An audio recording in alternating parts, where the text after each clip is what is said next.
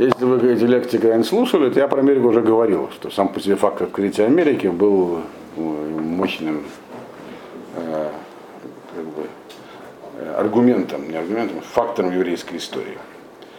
Значит, но конкретно, если посмотреть, как это все происходило, то происходило это не сразу.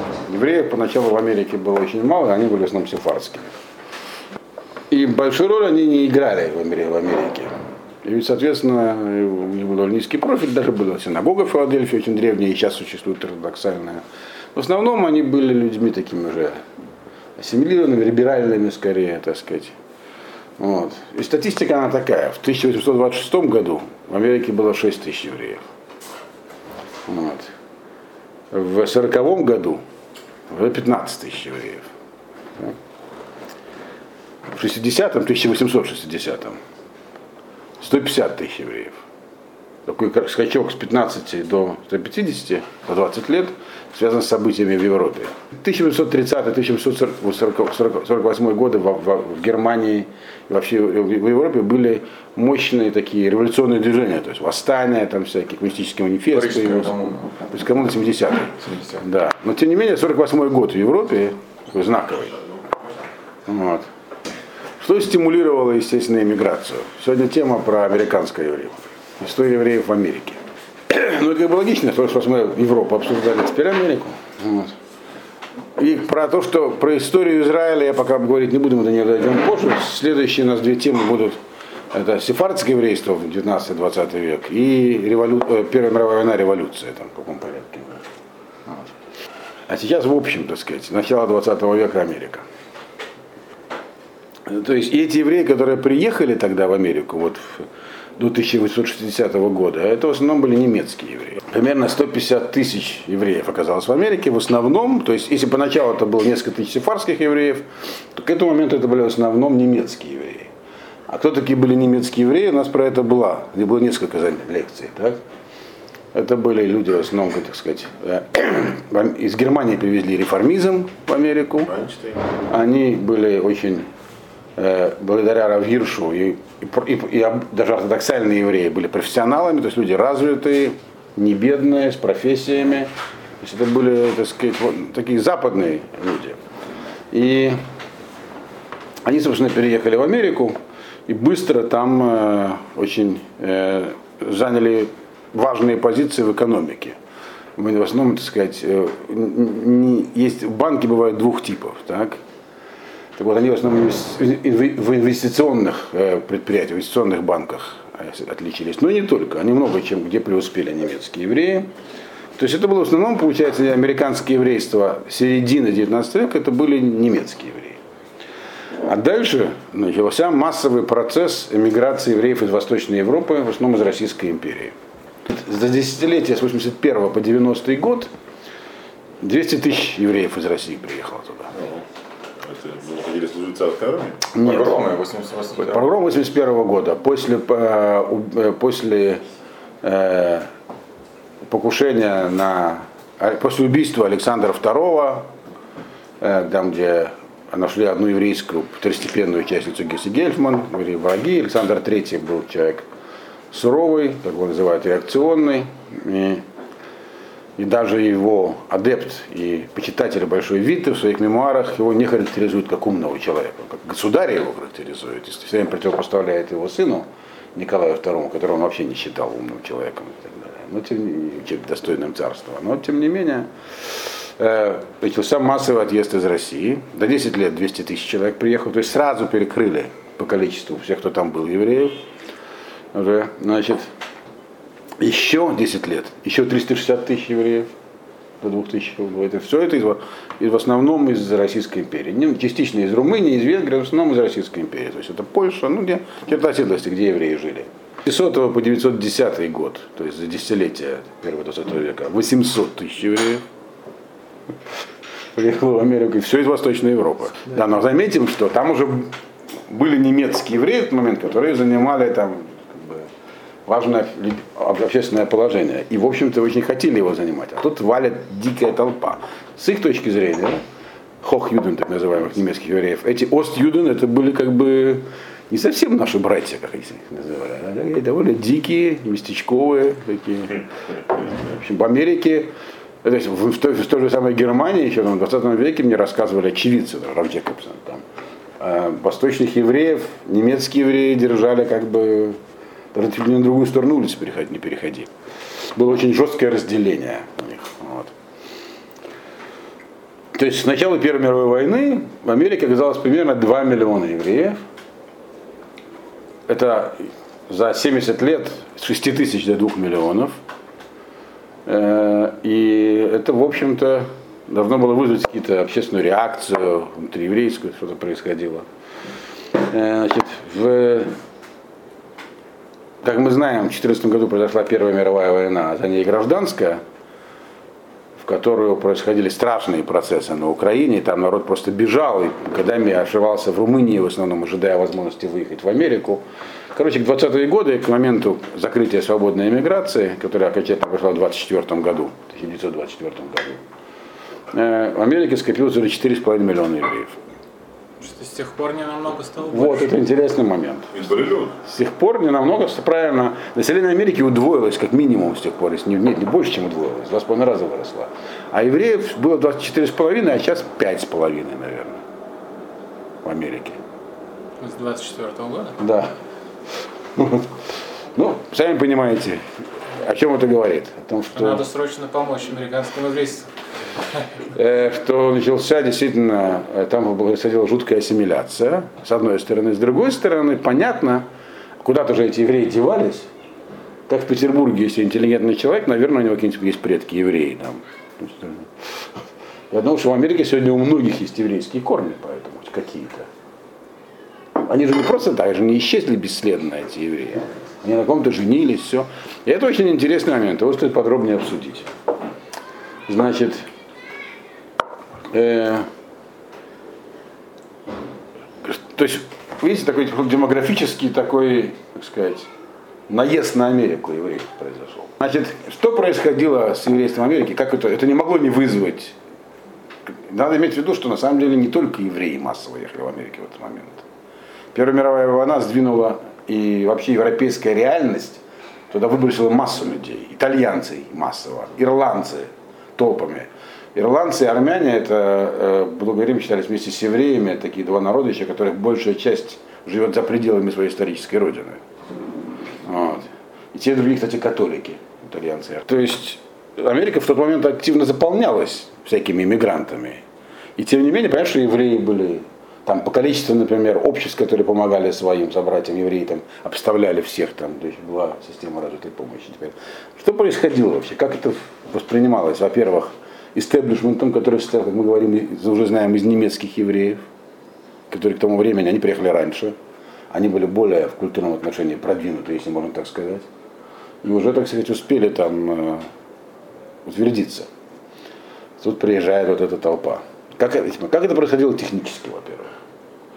И, и как это вообще могло происходить? Российская империя евреев абсолютно не держала. То есть, ну, всячески западная граница для вас открыта.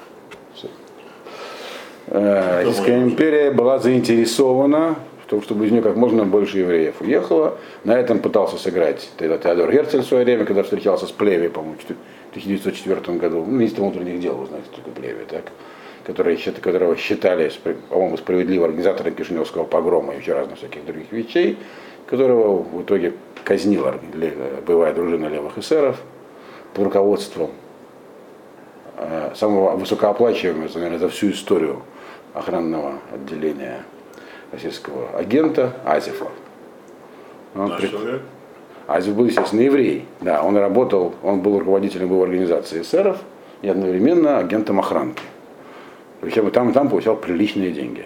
Его оклад под конец его деятельности на, на охранном отделении был 11 тысяч рублей в год. Равнялся началь- окладу начальника охранного отделения. Но об этом мы поговорим, когда будем говорить про войну и революцию. Вот. Вот. И вот, значит, такой наплыв всяких иммигрантов в Америку, в которых евреи, ну, 4,5 миллиона человек не, не иголка в стогу сена. То есть, не карте. Было, что в основном тогда еще оседали в крупных городах, в Нью-Йорке. Нью-Йорк до последнего времени там 2 миллиона евреев живет. Сейчас тоже, по-моему, если не больше. Представляете, сколько? Люмберг, что вы говорите. Да. Самая крупная значит, в одном месте концентрация харидимных евреев это не Бнебрак, а Бора Парк в Бруклине. Вот. До сегодняшнего дня. Но тогда харидимным евреям там было слабовато с ними. И вообще, чтобы понять, как это происходило, можно и одно дело цифры. Вот есть книжка такая, Рафбера Лавайна. Он не профессиональный историк, он такой был Рошишива. Значит, она переведена на русский язык, объясняет этот феномен, но некоторые вещи он выпускает, как сам, будучи самым американцем. Есть еще одна книжка, которая объясняет процесс изнутри. Есть такой э, еврейский выдающийся писатель, американский, Герман Вук. Может быть, слышали про него? Да. А? Ну, вы нам говорили, но все Говорил, знают, да. книжка это Бог мой там. Да, но у него еще одна книжка называется Inside Outside. Ну, слышал. Вот, где он описывает этот процесс. ну, Как бы, Когда он жил? Он родился в 15 году, 1900, и еще не умер. А. Да, он еще книжки пишет. Вот. Под его псевдонимом пишет? Он религиозный? Да, он сейчас он соблюдающий. Вот, он, вот, вот он этот процесс очень хоро- хорошо описывает. Как всякий такой писатель, он писает свою жизнь. Вот. Происходило. Inside, outside, это значит, внутри и снаружи, это процесс этого перехода изнутри еврейского мира в наружный мир, потом обратно. Там описано изнутри, как это происходило все с евреями в Америке. Значит, понятно, что такому количеству евреев американцы не обрадовались. Тем более, если не держали банки, все остальное давали. Они пока еще ничего не держали. Не, ну почему немецкие уже приехали?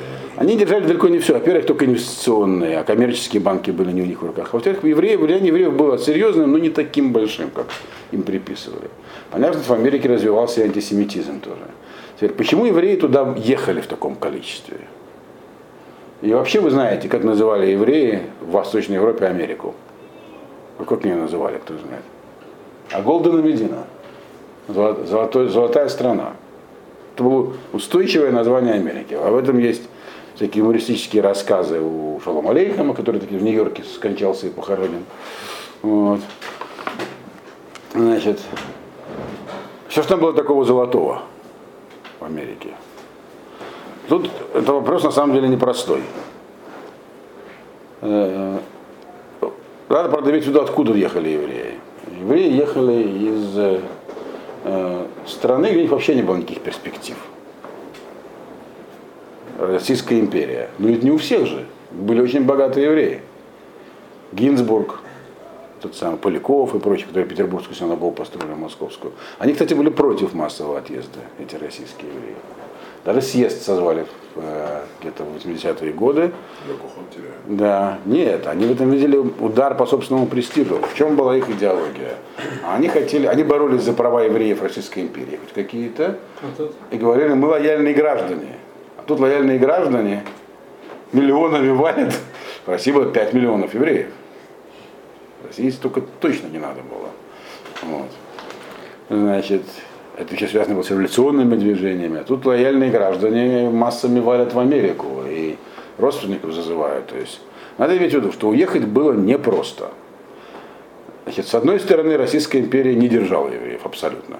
Были проблемы с воинским призывом. То есть те, кто подлежал призыву, должны были как-то выкрутиться. Этот вопрос регулировался штрафами, взятками, но это было непросто. Тогда не было всеобщего призыва, призывали не всех. Это уже было после времен э, кантонистов, когда Николай I скончался, доконала его собственная, так сказать, э, политическая близорукость внутренней политики. Крымская война показала ему, что он завел страну в тупик, и он помер с горя. Его сын Александр II отменил все эти кантонистские наборы и прочее. Была служба э, по набору 5 лет. Призывали не все. Значит, э, евреи не так массово служили в армии. Но это было препятствие. Там больше препятствий, в принципе не было. Заграничный паспорт стоил 25 рублей. Это большие деньги. Но в принципе для того, чтобы оказаться за границей, не обязательно было получать заграничный паспорт. Каменец-Подольские Безвозвратно.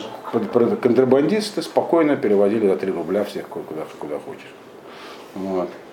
Э, Ну и мезофин там были, сидели очень большие. но в целом, например, в 20-е годы отъезд в Америку, в 10-е, вот 20-е годы отъезд в Америку стоил примерно 200 рублей на царский день.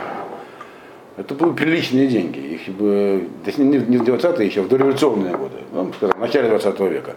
200 рублей это были очень приличные деньги. Надо было оплатить билеты на пароходе, всяких масса агентств на этом кормилось. Вот. Значит, и поэтому это было непросто. И таких денег практически ни у кого не было. Вот возьмем для примера Голду Меир. Так? С Киева? Из Киева, да, фамилия Мабович. Э, э, Ее отец уехал в Киев, из Киева в Америку, и через пять лет привез семью. То есть это был один из способов. Забрасывали одного кого-то, э, и в Милоке они поселились. Вот. И он там работал, зарабатывал, и потом перевозил семью. Американское правительство не ограничивало въезд. В Америке, в Америке была принципиальная позиция свободной иммиграции. Она была свободная, но не совсем. Значит, все, кто ехал третьим классом, э, значит, тех, то есть, ну, самый дешевый, то есть люмпены, тех, значит, э, привозили на, был такой остров, и он и сейчас есть, э, в, Гудзо- в про- Гуд- значит, в этом заливе Гудзоновском в Нью-Йорке. Называется Элис Айленд. Вы, наверное, про него слышали название это. Называется он еще Остров слез. Кстати, там архивы замечательные, есть они онлайн. Я там нашел своих родственников, которые там в Америку приехали в начале 900-е годы. Было известно, кто ехал. В каждой семье кто-нибудь уезжал. В отъезд был массовый. Вот. Значит, туда всех при... Там сейчас музей. Если вы будете когда-нибудь в Нью-Йорке, я очень рекомендую пойти в Беттери парк, это даунтаун Манхэттена, внизу сам там, там есть такой парк, там причалы, можно сесть на пароходик, и он везет в два места. К статуе свободы, значит, и э, в, на Элис Айленд. А статуя свободы это статуя свободы. Ее подарил французский народ Америки. А копию частичную верхней части под- отправил во Львов. Во Львове тоже есть кусок статуи свободы. На крыше стоит. Ну, вот. Сделала, кстати, инженерная конструкция того же Эйфеля, который башню соорудил. Непростая. Сейчас выяснится, что был французский. Нет, он не был французским евреем, но у статуи свободы гранитная плита, на которой выцарапаны стихи. Эммы Лазарус. Понятно, что она как раз еврейка. Которая написана, там, я не помню весь текст, «Дай мне своих бедных, своих униженных, там, мы всех примем, в таком духе. Еврейская поэтесса написала стишок на английском. И такого было ощущение, что да, Америка всех принимает. И она всех принимала, но на Элисайленде некоторых отфильтровывали. Единственным, как я понимаю, там они проверяли, нет ли криминального прошлого, как могли, в то время еще не было компьютера, и болезней. Например, там воспаление уха человека отправляли обратно. И это тоже удорожало билеты, потому что компания пароходная могла понимать, что у нее будет ничего обратно надо везти. Там трахома, всякие болезни, короче говоря. Я видел в этом музее данные, что до, до 25% не проходили этот барьер. То есть требования по здоровью были. серьезные. Вот они не хотели Америку. Ну, то есть, им, наверное, вот, но других вроде как нет. Ну, Это нельзя назвать дискриминацией, потому что она не была против евреев. Всех, кто приезжал, всех вот в этом смысле подвергали одинаковому. Не, типа, А, конкурент, 20%, 25% вообще, кто приехал в Америку, Да. а не только евреи. Больные. Не-не-не, А, криминальные. больных нет, больные, криминальные. И э, они могли второй раз попытаться, когда выздоровеют. Там же на Элис Айленде, поэтому, кстати, интересно, что американский еврей с фамилией Коэн, Коган, не обязательно Коэн. Что на Элис Айленде могли дать какую хочешь фамилию. Там служащие эти миграционные, они какую-нибудь фамилию там э, Константин Богин могли не произнести. Поэтому, ну. Э, так что там какой-нибудь фин, это вот в этом самом Марти Ларне написано на его произведении замечательном «Четвертый позвонок», как приезжает, ну, там герой его произведения, фамилия Куин Куи Куссинин, приезжает в Америку и говорит в данном случае, случае на Айсленде свою фамилию, он говорит, значит так, ты откуда из Финляндии, будешь финном, Джерри Фин, все, не надо нам этих. Там, значит, евреев впускали в Америку. Как они туда добирались? Куда брались, брались деньги? Либо родственники, но существовала действительно масса еврейских организаций, которые э, занимались помощью евреям. Был ряд перевалочных пунктов организован евреями. В Бродах, такой город на Украине, во Львове. Потом дальше надо было ехать в Германию в, в порт, либо во Францию в Гавр. То есть надо было на всем этом пути вот целую семью с узлами из местечка как-то сопровождать. То есть это был целый процесс. И по этому пути прошли 4, 4 миллиона человек. Э, Были организации, которые этим занимали, французские организации, там тоже были требования послать только молодых и здоровых. В общем, была, это была колоссальная операция по переселению народа. И как поним- теперь понимаем, это все это был Ядашем. Потому что, в общем-то, где евреи? Европейские евреи, как выяснилось, уже были обречены. Э, Палестина опции вообще не была. Нам говорят, понимаете, там 10-15 тысяч в год, и то с трудом. Вот. Там тоже росло население, но там счет шел на десятки тысяч, а не на миллионы, как здесь. Вот. Ехать было просто некуда, уезжать надо было. Теперь была ли на самом деле Америка Голдена Медина? Но ехать-то надо. А, а, Не, не было вариантов. Жизнь становилась невыносимой. Жизнь- Я про это рассказывал в предыдущих лекциях. Подъем- национализма, помните, я вам объяснял. То есть евреев вытеснили. Теперь была действительно Америка Голдена Медина. Кстати, опять же, вы жизнь была невыносимой благодаря тем, кто отошел от религии. Да? э, мы сейчас не говорим про трансцендентный факт, мы говорим про экономические. В экономическом плане и в политическом евреев не было прав, у них не было возможности достойно существовать. Взять работу жить. Жить достаточно достойно существовать. Заработать на жизнь, просто кормить чем-то семью. Это понятно, что, ну, смотри, это было не у всех так. Украинские евреи жили значительно лучше. Про горских евреев вообще не них была своя- своя жизнь там. Вот. Вот. А, а вот белорусские, литовские евреи были в нищете, в жуткой нищете. Почему? Тогда не было разницы никакой, белорусские или литовские. Это было все одна присутствие. сегодня называется Беларусь или Литва. Это было все, еврейской, это было все одно и то же. Вот. Там это сложный комплекс, про который мы уже говорили частично. То есть ограничительные законы, э, разрушенная финансовая структура всего. Но в целом, потому что не было возможности заработать. Вот. Ну, у каждого же было все такое огород, я знаю, что. Да, на огороде там, во-первых, во-первых, в деревнях евреям жить нельзя было. Землей владеть нельзя было. Вот. Они Столько жили. Они большие города нам не давали жить. Это все очень н- несколько сложнее. В больших городах в России нельзя было жить. А. В Черчесилости их выселили из деревень. То есть там, я, когда опубликовали ограничительные законы, которые были против евреев э, во февральской революции, было 2000 штук. Там нельзя было ничего, получается, практически. Вот. Э, Соответственно, уехали. Конечно, крутились, но, в общем, жили в нищете. Вот мама мне рассказала про своего отца, из который из Литвы был. Он сам уехал в Среднюю Азию в итоге. Вот. И, конечно, жизнь была другой. Но понимаете, кто там доберется до Средней Азии, как, на каких правах, он долго жил вообще без права на жительство. Там нельзя же было никуда жить. Вот. Ехать было некому, значит, и ехали в Америку, и она называлась, и осталась в еврейском сознании, и справедливо, золотым государством. Почему она была золотой страной? Почему она была золотой? Что было в Америке, чего не было в других местах? Свобода действия. Свобода действия, да. Свобода возможна. Равные, там Все, действительно. на- на все были равны, все были приезжие. Да, но это только на первый взгляд. Теперь посмотрим, какой, был ли в Америке антисемитизм. То есть формальный, то есть ограничения при приеме на работу, в учебные заведения, э, возможность поселиться где хочешь. Есть формально, чего в России не хватало? В России нельзя было заниматься бизнесом, каким хочешь, владеть недвижимостью, какой хочешь, вот, учиться где хочешь. Процентные нормы были.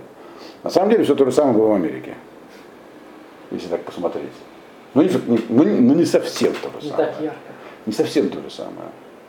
Вот я специально взял, посмотрел статистику по поводу учебы, например. Надо иметь в виду, что все евреи, которые приехали в э, Америку тогда, они все хотели добиться успеха. Америка это была и осталась страной, которая поощряет успех. Америка это вообще особая страна. Вот. Она поощряет чужой успех. Хотят, чтобы все были успешными, зарабатывали, тратили много денег. Таким образом развивались. Вот. Значит, добиться успеха, поначалу это открыть бизнес, но все хотели, чтобы их дети были профессорами, докторами. Такова была мечта местечкового еврея. И это, к этой мечте люди стремились. И в Америке ее можно было достичь. Но не означает, что на этом пути не было препятствий. Интересно, что процентная норма в ведущие университеты в Америке была ниже, чем в России. В России она была 5% в городах, где запрещено проживание евреев, 3% в Москве и Петербурге. Вот. Э, Кстати, при, когда я попал в институт, даже 3% не было в Петербурге, в Петербургском университете именно самого имеется в виду, в, в ЛГУ. Вот. Меньше того. Вообще никого не взяли. Там взяли двух человек, по-моему. Или одного, и это он уехал через два года тоже, потому что перестали брать. Вот. Сейчас профессор в MIT. Значит, так вот. э, а в городах, где евреям можно было проживать, 10% было. В Нью-Йорке и в других американских городах были вузы, куда брали свободно. Но вот Айви Лик, например, так, э, там были квоты. Причем там есть ведущий вуз, называется Лига Плюща. Это Гарвард, там, Йейль, Корнель, э, Колумбийск- э, Колумбийский университет, еще ряд таких ведущих университетов. Вот. Э, Там э, были нормы, вот я тут выписал. Значит, в 1935 году значит, э, в Ель подало заявление на 76 мет- мест 501 человек. Так? И из них 200 были евреями. Из этих 506, 501 человека. Можете себе представить. Ель это один из самых крутых вузов в Америке по, по периодической части, возможно. Евреев приняли только четверых.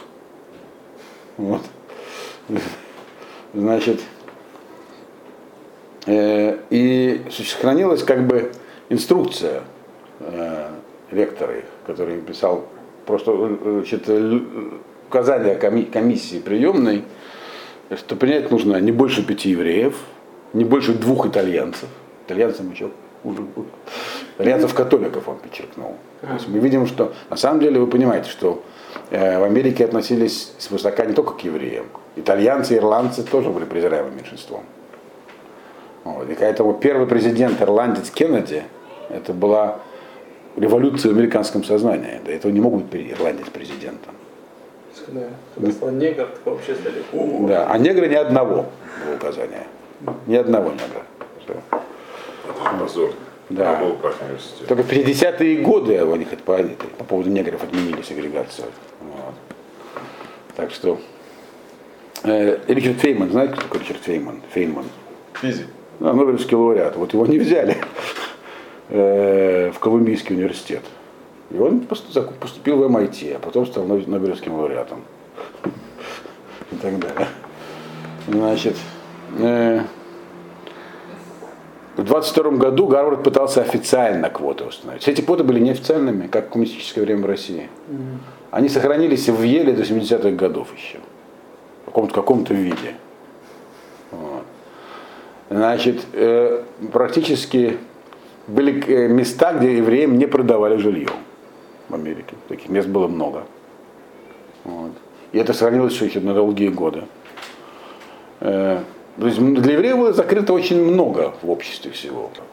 Это надо понять, из-за чего. Сейчас мы тоже это обсудим. И что с этим делали евреи, самое интересное. Кстати, многие евреи пошли в мафию за этого. Вот. Интересно, что еврейская мафия не сохранилась, итальянская сохранилась. Еврейская мафия зародилась в 20-е годы, именно в это время, вот, когда массовый на- приезд был. И они с итальянцами были на равных. И даже сотрудничали. Даже профессионал- был профсоюз киллеров организован. Про, это, это, про- это относится к области профсоюзов, это тоже отдельная интересная На- тема. Э, да, там еврейские киллеры устраняли для итальянцев ненужных итальянцев, и итальянцы для евреев ненужных евреев. И об этом, когда это было опубликовано, там многие пришли в шок, что вот это, оказывается, там, там стоит, там это стоит, там все. И есть по этому поводу фильм, называется «Однажды в Америке», примерно отражающий реальность. Три Ну, да, но у евреев это дальше не пошло, потому что они всех своих детей отправили, там, все. дети мафиози не стали мафиози евреев. У итальянцев это семейная Династия. профессия, и до сих пор самая сильная и уважаемая мафия в Америке. Никто их не может пока перебить. Если так, если дискриминация, если в Америке были э, э, был такой пастор известный, как его звали, Калахан, по-моему, ирландский. Э, Он был, христи- он был католический священник, который у него было радиослушателей до 8 миллионов. Он выступал с, радиопро- с радиопро- с пропов- проповедями, откровенно антисемитскими. Был ряд антисемитских партий в Америке. Они устраивали марши про, про нацистских, в том числе в 30-е годы. Национальный герой Америки Чарльз Линдберг перелет через Атлантику, там, Нобеля спасать летал, там еще чего-то. Значит, он принадлежал, организация называлась America First.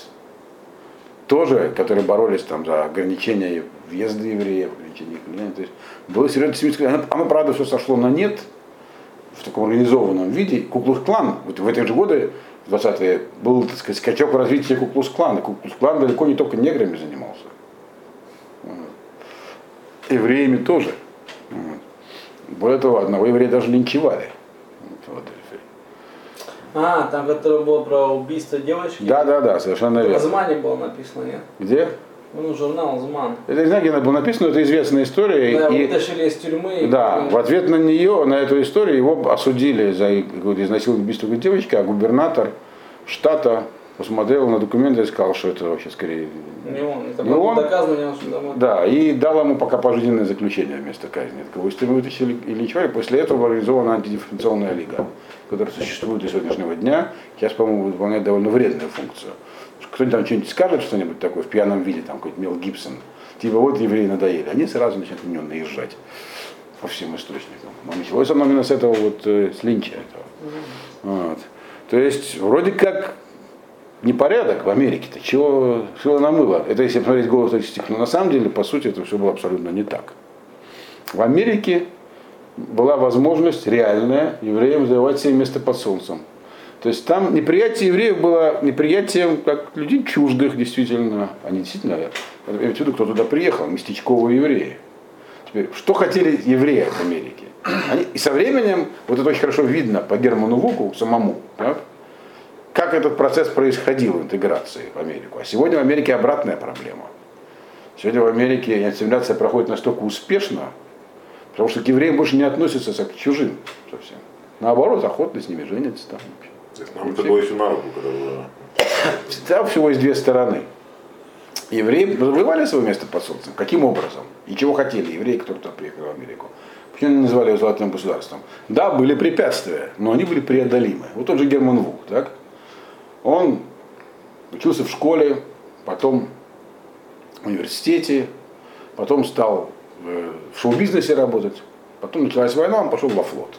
Евреев во флот не очень-то брали офицерами. Ну, и было высшее образование, вот такой человек колумбийский все-таки университет.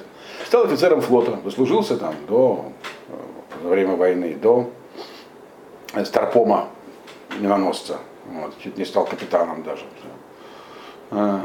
Потом написал роман, который стал национальным бестселлером, следующим дням остается. И вообще про евреев не было ни слова.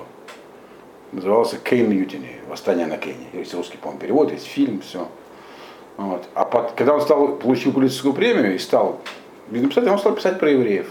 Ему считалось, что роман, написанный про евреев, не продается, а его продавались. Вот. Так постепенно евреи, так сказать, проникли в туда цибурит, в общественное сознание. И стали приемлемой частью общества. Вот. Этот процесс занял много времени, но он произошел. Понятно, что он не может быть окончательным. Понятно, что и сейчас существуют антисемитские взгляды, организации, люди, но тем не менее интегрировались. Теперь, что вообще евреи хотели, когда приехали в Америку? Это все у нас первая часть, еще будет вторая часть, что в этом время делали было еврейство Торы. Я не знаю, успеем сейчас или нет. Что евреи хотели? Евреи хотели интегрироваться, стать американцами. Это видно по всей литературе того времени. То есть золотая мечта и родителей, и детей была в том, что дети будут настоящими американцами. Поэтому любое достижение в этой области, как то, например, человек закончил, стал врачом, стал офицером, стал еще кем-то, особенно то есть в области закрытые для евреев, например, в армию, там, еще куда-то там. Куда отправил Мейерландский своего сына, вы знаете? Один из главных еврейских мафиози, человек большого ума. Как вы думаете, куда? Где учился его сын? В Вестпойнте. Академия военного Это штаба. самое, это, это, это как бы, это элита армии там обучается. Чтобы попасть в Вестпойнт, нужно направление сенатора штата или конгрессмена. Там у каждого конгрессмена есть, по-моему, два места от штата. Одно место от округа, у сенатора два места от штата. Это там туда просто так по конкурсу не попадешь. Ну просто сенатору сделали предложение, от которого не мог отказаться. Нет, понятно, что у Ирландских были хорошие связи в Сенате, в Конгрессе, понятно. Но я сейчас говорю не про это, а про то, что он своего сына отправил в Вестпойнт. Он, он не хотел, чтобы его сын был ни бизнесменом, ни мафиози. Он хотел, чтобы его сын Был настоящим американцем, и все тут. Вот, это вот, это была американская мечта, они ее осуществили. Вот, американские евреи продвинулись очень серьезно в этой области. А что тогда как бы э, происходило с их э, религиозностью? Вот. Э, то есть Америка в тот момент не способствовала вообще религиозному еврейскому образу жизни. Э, бывают даже всякие шутки, идышские идиомы, где нужно выбрасывать тфилин. Посередине, когда пересек Атлантического океана, или когда в Гудзон вплываешь, надо бросать его в воду.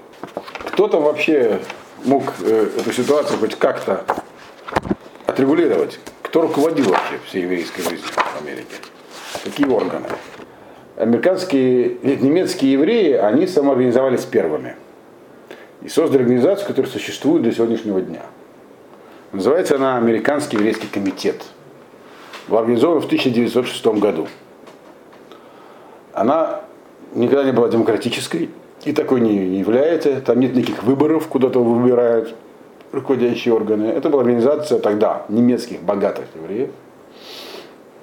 Интересно, что сегодня ее есть как бы не президентом, как называется, а председателем, то есть исполнительным директором, является человек, которого я по случайности лично знаю. Э, его зовут Дэвид Харрис. Я вам рассказывал, по эту историю, нет? Потому что вы понимаете, что это такое за организация. Он еврей хотя бы? Он еврей, да. Но нам выдавал себя за шведа. Когда я был в девятом классе, или в десятом, не помню, я учился в английской школе на улице Воинова, она же сегодня шпалерная. И у нас были преподаватели по обмену из Америки. Вот. У нас был такой преподаватель из Филадельфии, Дэвид Харрис. Такой высокий, симпатичный парень молодой, которого директриса опекала. Вот. Я помню, его спросили там на уроке. Он нас учился каким идиомам американским, такие истории рассказывал, интересовался, кто этим собирается заниматься. Вот. Спросили, откуда такая фамилия Харрис? Он сказал, ну, у родителей приехали из Швеции, наверное, была фамилия Харрисон и так далее. Ну ладно, замечательно все. Забыл я про него. Через много лет после этого я, будучи директором Петербургской еврейской гимназии Мигдалер, был приглашен на заседание какой-то там, это было какой организации, директоров еврейских школ в Киеве собрание. Ну и там мы собрались, что-то там, я очень не понял, о чем там говорили, но я только такие три копейки свои вставил, сказал, что вы все говорите не о том, ну. А потом всем раздавали книжки в подарок местного еврейского издательства. И вот раздают нам книжки, там вот такую стопку книжек дали, я их смотрю, смотрю, книжка, вот, значит, перевод мемуаров Дэвида Харриса на русский язык. И смотрю, Дэвид Харрис, знак лицо, вот там же такой джентльмен такой же пожилой, в этого вот исполнительного директора Американского еврейского комитета именно. Слово комитет там не случайно.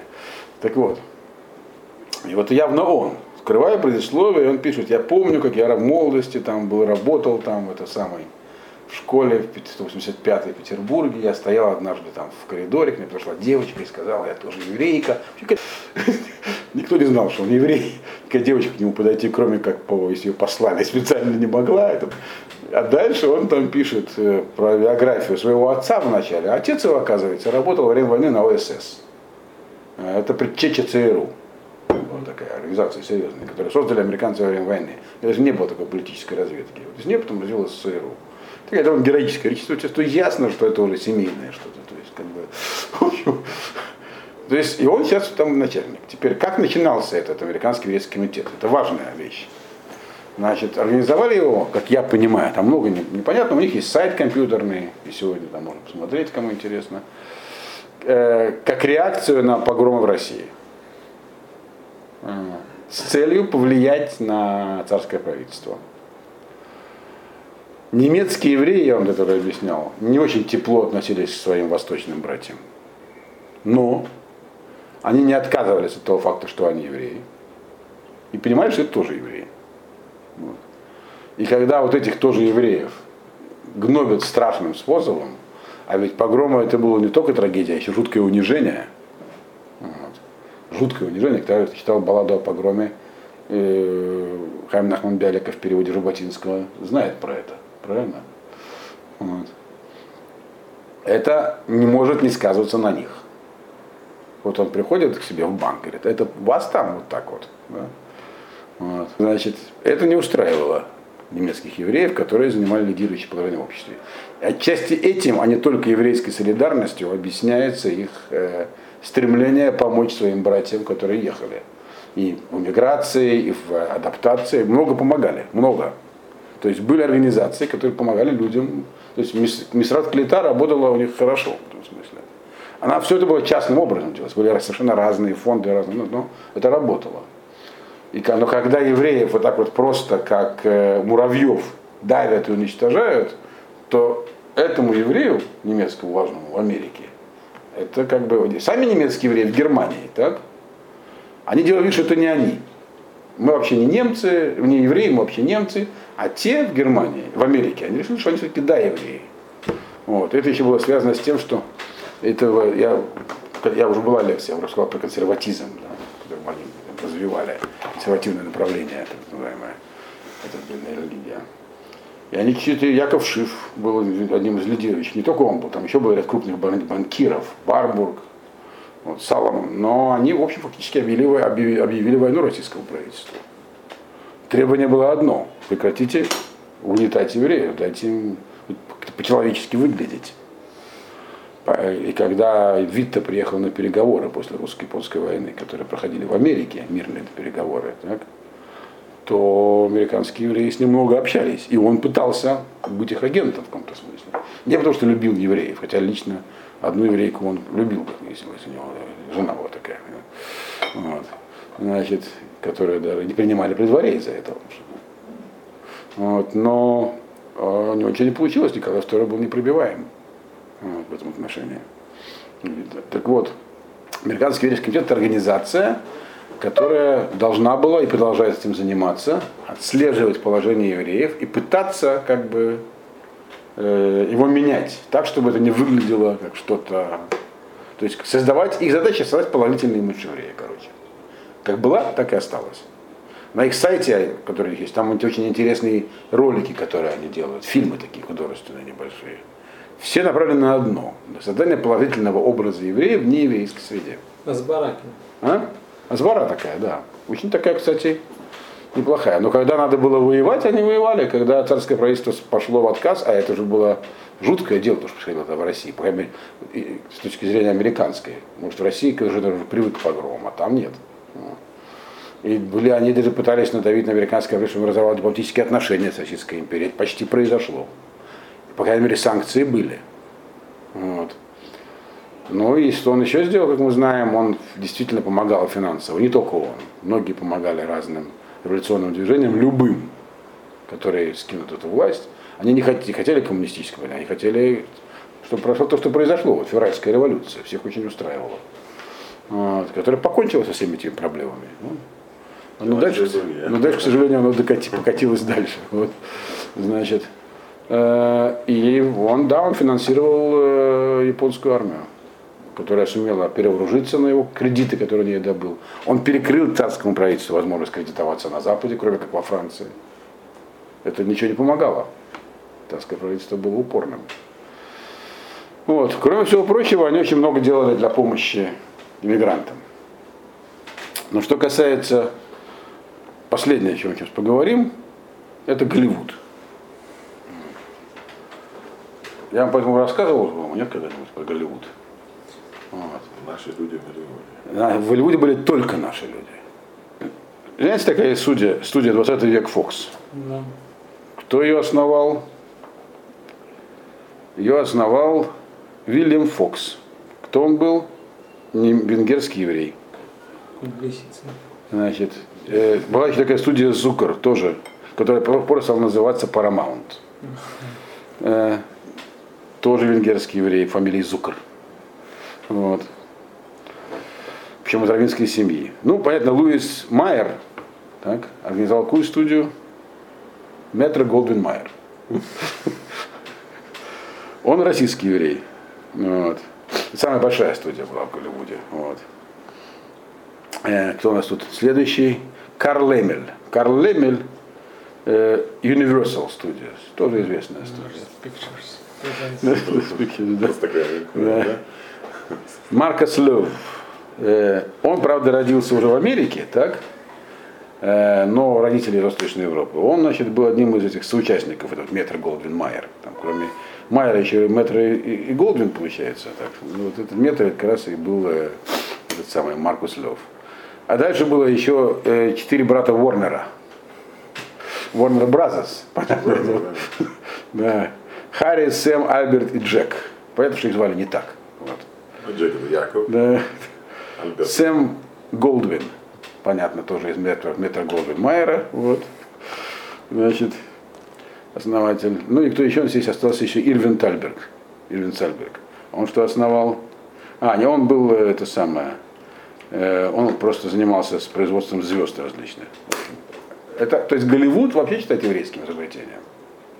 В чем было изобретение? Что делал Голливуд? И все фильмы голливудские до 60-х годов, они прославляли Америку. Причем они прославляли Америку, они создавали образ Америки определенный. Америки такой, с традиционными ценностями, положительными героями, все эти, эти самые Джонни Уэйны там, э, всякие Гарри Куперы, так, они далеко не евреи, но это было то, что вот евреи проводили. Вот это их был идеал, так они себе видели Америку в идеале.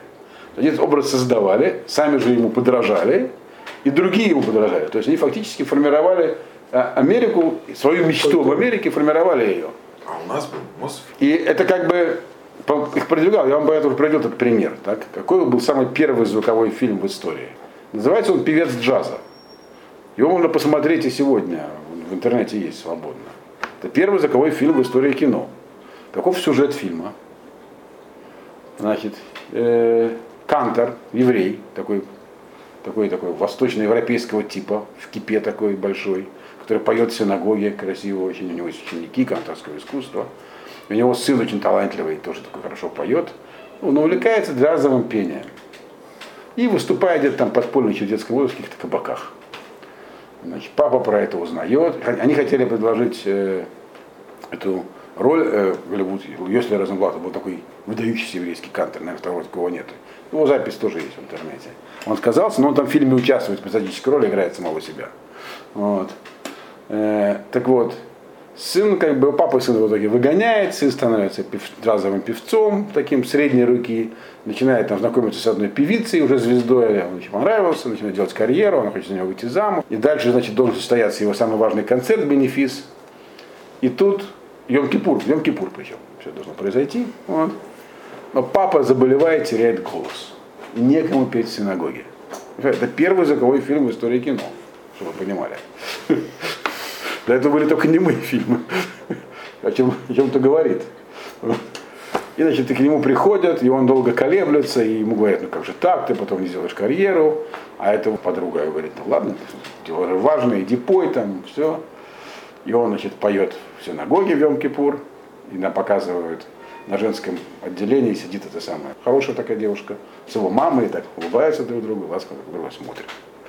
Вот. То есть человек, который порвал, в общем, с еврейством, так, э, и все, стал американцем. Там было показано, вот папа такой, а он хочет быть американцем. И, и все понимают это его стремление. Тем не менее, он вполне воспринимается как еврейский герой. Кто-то есть настоящий еврейский герой. Все хорошо, и женится он на ней, это, на этой девушке. Все хорошо. Понимаете? Вот почему осталось, было 4,5, а осталось 5,5. То есть понятно, что вот это вот как бы стремление влиться, они евреи не только вливались, но они еще формировали общество. Причем несознательно, никакого еврейского заговора нету. Это энтузиазм их формировал. И влились очень успешно. Тогда в чем же состояла вообще их еврейскость? А интересно, что она была. Как у них немецких евреев. Она состояла, в- она стала, грубо говоря, она состоялась в том, что они стали помогать, то есть благотворительные проекты. Америка была страной благотворительности еврейской. Массу денег, Joint, который сегодня кормит всех, кто этом нуждается, стала жуткой бюрократической организацией. Какой организации? Бюрократической. Супер. А его не совсем благовидную роль, мы поговорим, когда мы говорим про Вторую войну. Вот. Э, Был создан там, в Америке, как слияние трех организаций. Было много организаций. То есть, как бы, забота о евреях у них осталась. Но ничего еврейского почти не было. Тогда вопрос, а где же в этот момент находилось еврейство Тора? Где оно находилось в Европе, мы знаем. Оно находилось в развале. Вот. А где оно находилось в тот момент в Америке. Вот это следующая тема следующего урока будет. Только скажу под завя- завязку. Ха- Хазаныш не рекомендовал ехать в Америку тогда. Вот. Что он рекомендовал? О, хороший вопрос. Не знаю. Да, вот. В следующий раз поговорим, А может Файнштейн? он сам ехал в Америку.